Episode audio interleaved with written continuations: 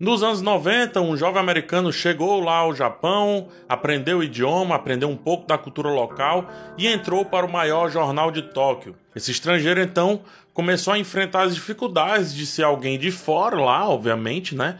Enquanto também ia adentrando cada vez mais ao universo da máfia japonesa, a Yakuza. E aí ele descobre que a corrupção vai muito além do que se imaginava. Essa é a sinopse da série Tokyo Vice, distribuída pela HBO Max com Ansel Elgort no elenco e também com Ken Watanabe ali, principalmente como os nomes mais conhecidos. A série é baseada em histórias reais relatadas pelo próprio jornalista aqui em questão, o Jake Adelstein, que também aparece como produtor da série. O primeiro episódio e o estilo da série, pelo menos da primeira temporada, foram dirigidos por Michael Mann. Importante dizer isso. Eu vou falar agora sobre Tokyo Vice, sem spoiler, tá? Uma vez que terminou a primeira temporada.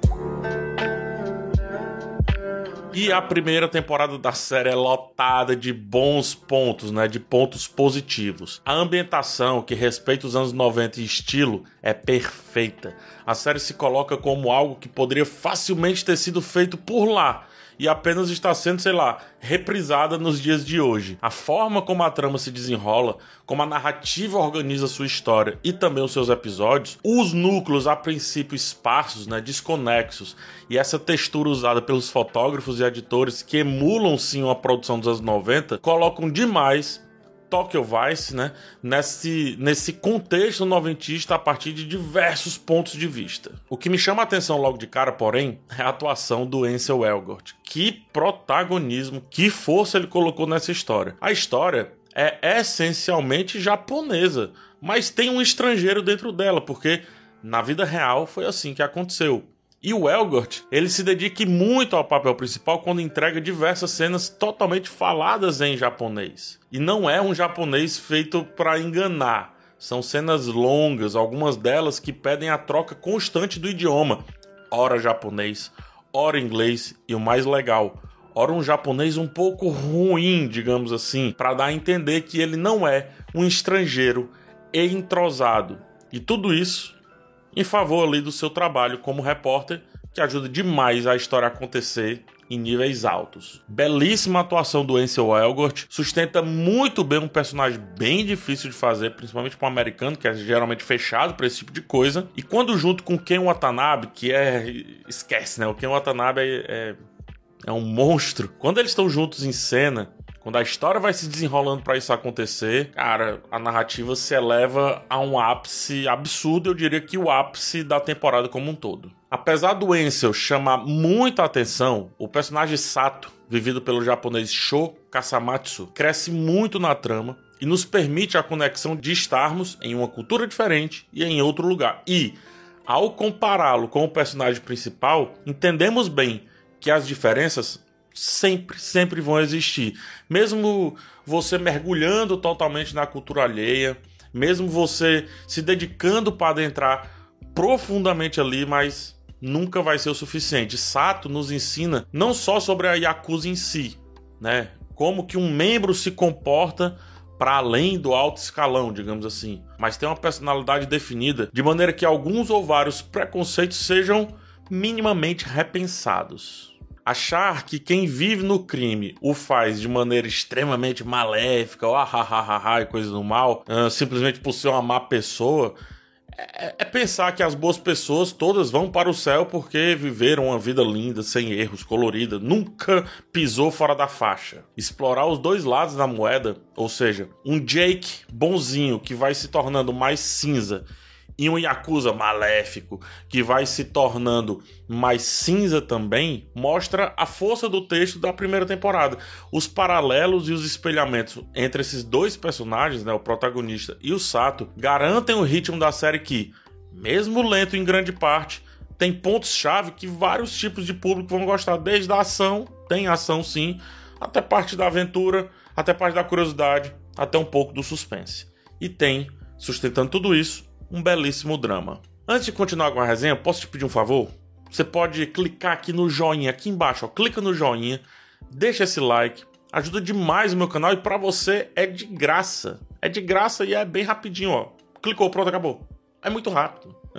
muito obrigado, gente. Vamos lá continuar. investigar, passar pelos corredores poucos conhecidos, entender quem é o protagonista, entender o que é e como funciona essa tal Yakuza, receber coadjuvantes de muito luxo é a evolução necessária para tirar Tokyo Vice de um panteão de séries parecidas e que simplesmente se perdem ao apostar demais numa certa aventura ou num, num endeusamento do protagonista em excesso. A primeira temporada de Tokyo Vice, em sua maioria, é extremamente equilibrada. Todas as subtramas convergem tranquilamente para uma trama principal e outra, de maneira muito orgânica, de maneira muito natural, e uma grande trama se forma de maneira que você acredita nisso. Não é nada conveniente demais.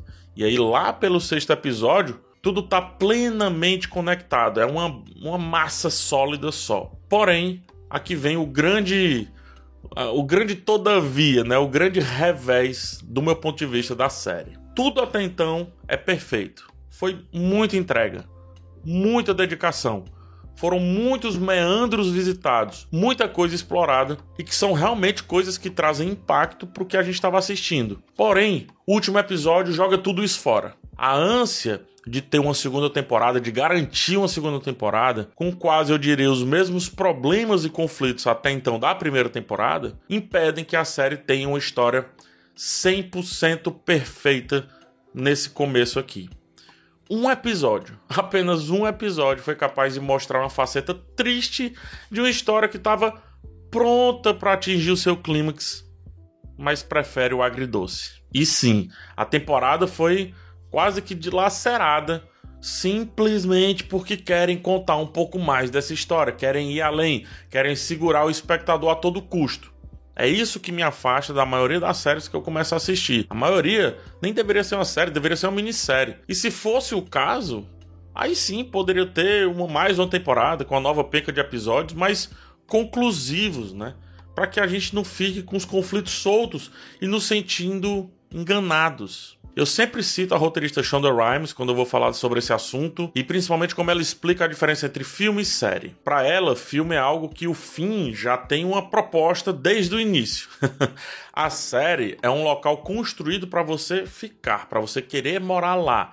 Cada detalhe tem que ser explorado desse lugar. E é por isso que as séries que ela faz são repetitivas no sentido assim, o cenário é o mesmo, os acontecimentos é que vão engordando esse cenário. Tokyo Vice pega o caminho da série procedural sem ser procedural, ao mesmo tempo que também parece ser um filme. É tanto que começa com a cena que ainda não aconteceu. Tipo, ela começa com a cena lá da frente, ela antecipa algo. A gente já sabe o que vai acontecer com o Jake. Então, ao não decidir ser filme, ser uma minissérie, ou ser pelo menos uma série que seja um pouco mais conclusiva na sua proposta, o final da primeira temporada se mostra decepcionante e bota sim a perder uma construção linda feita em sete episódios. Impressionante como um episódio consegue fazer um estrago desse. Tem novela que consegue deixar ganchos bem menos apelativos para seguir a sua existência do que fez aqui a primeira temporada de Tokyo Vice. Eu fiquei realmente triste com o final dessa temporada, o que para mim é uma pena absurda porque a jornada é excelente. Tokyo Vice vai agradar um público que realmente gosta de uma história que parece mais do mesmo, mas toda envelopada de maneira diferente. Vai agradar também quem tem o mínimo de apreço com a carreira de um jornalista, quem gosta de histórias de máfia, quem gosta ali dos anos 90, uma parada que já tem tecnologia, mas não tanta tecnologia assim, é final dos anos 90 e tudo mais, né? E também para quem gosta de séries mais investigativas. Mas vai deixar balançados os ansiosos, que nem eu, que precisam de conclusão em jornadas relativamente longas. Sete episódios, sete horas, é muita coisa. é uma série excelente, mas que não respeitou a sua própria, uh, igualmente excelente construção. Que pena, como eu disse, que pena.